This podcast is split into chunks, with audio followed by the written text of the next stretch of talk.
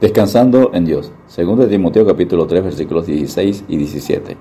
Toda la escritura es inspirada por Dios y útil para enseñar, para redarguir, para corregir, para instruir en justicia, a fin de que el hombre de Dios sea perfecto, enteramente preparado para toda buena obra. La inspiración es necesaria para preservar la revelación de Dios. Si Dios se ha revelado, pero el registro de la revelación no es preciso, entonces esa revelación está sujeta a cuestionamientos por lo tanto, la inspiración garantiza la precisión de la revelación.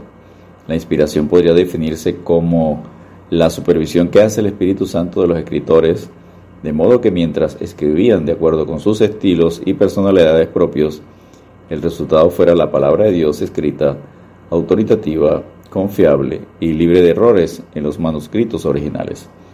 Afirma 2 Pedro 1.21, porque nunca la profecía fue traída por voluntad humana, sino que los hombres santos de Dios hablaron, siendo inspirados por el Espíritu Santo.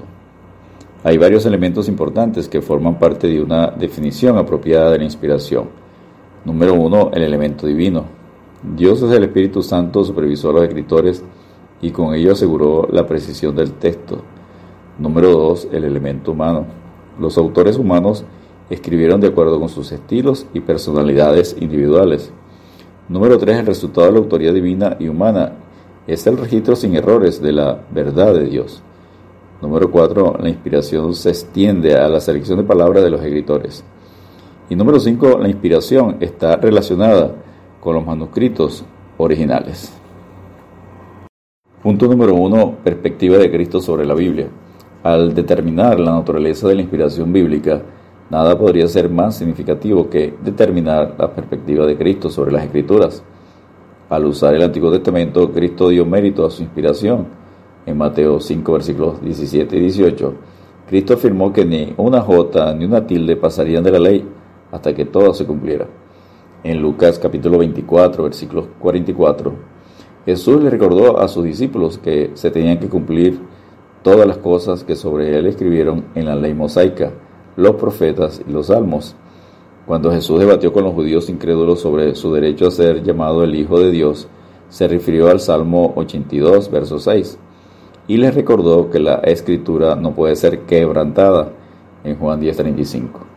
Cuando Jesús se encontró con Satanás en el momento de la tentación, desechó sus argumentos refiriéndose a Deuteronomio en Mateo capítulo 4, versículos 4, 7 y 10 Jesús respondió a Satanás citando Deuteronomio 8, versículos 3, Deuteronomio 6, 13 y Deuteronomio 6, 16, con lo cual indicaba que Satanás estaba equivocado y las palabras de Deuteronomio habían de cumplirse. En Mateo 21, 42, Jesús citó el Salmo 118, 22, donde se enseña que el Mesías sería rechazado.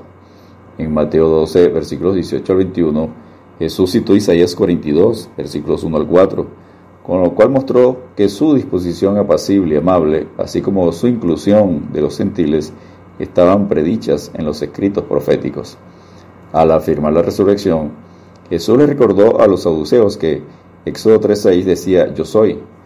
Continuó, Dios no es Dios de muertos, sino de vivos. Si las palabras del Antiguo Testamento no eran inspiradas, su argumento no servía, pero si lo eran, su argumento tenía gran peso. De hecho, el argumento de Jesús depende del tiempo presente de la declaración, como en Éxodo 3.6 estaba escrito yo soy. La doctrina de la resurrección se podía afirmar.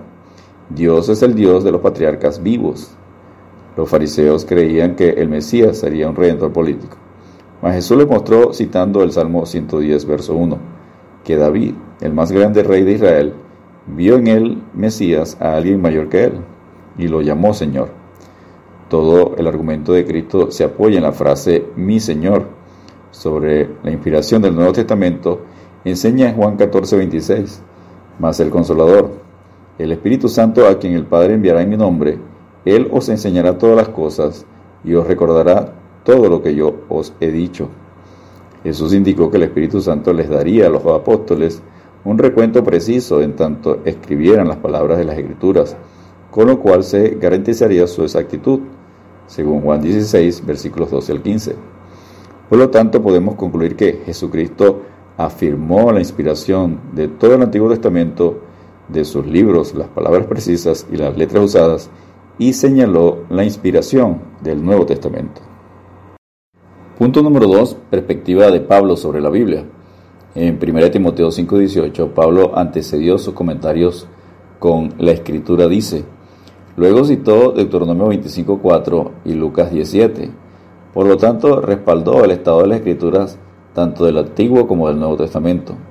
Pablo estaba diciendo que el Nuevo Testamento es palabra de Dios, tan inspirada como el Antiguo Testamento. En la declaración paulina clásica de 2 Timoteo 3:16, el apóstol recuerda al lector, toda la escritura es inspirada por Dios. Pablo en Romanos 15:4 reconoce la veracidad del Antiguo Testamento. Punto número 3. Perspectiva de Pedro sobre la Biblia. La enseñanza de Pedro sobre las escrituras coincide con la de Pablo.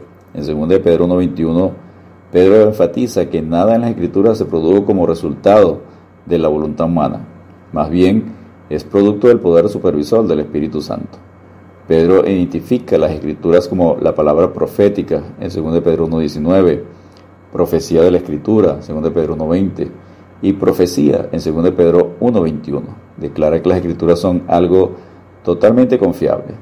Confirma los escritos de Pablo en 2 Pedro 3.15 y tener entendido que la paciencia de nuestro Señor es para salvación, como también nuestro amado hermano Pablo, según la sabiduría que le ha sido dada, os ha escrito.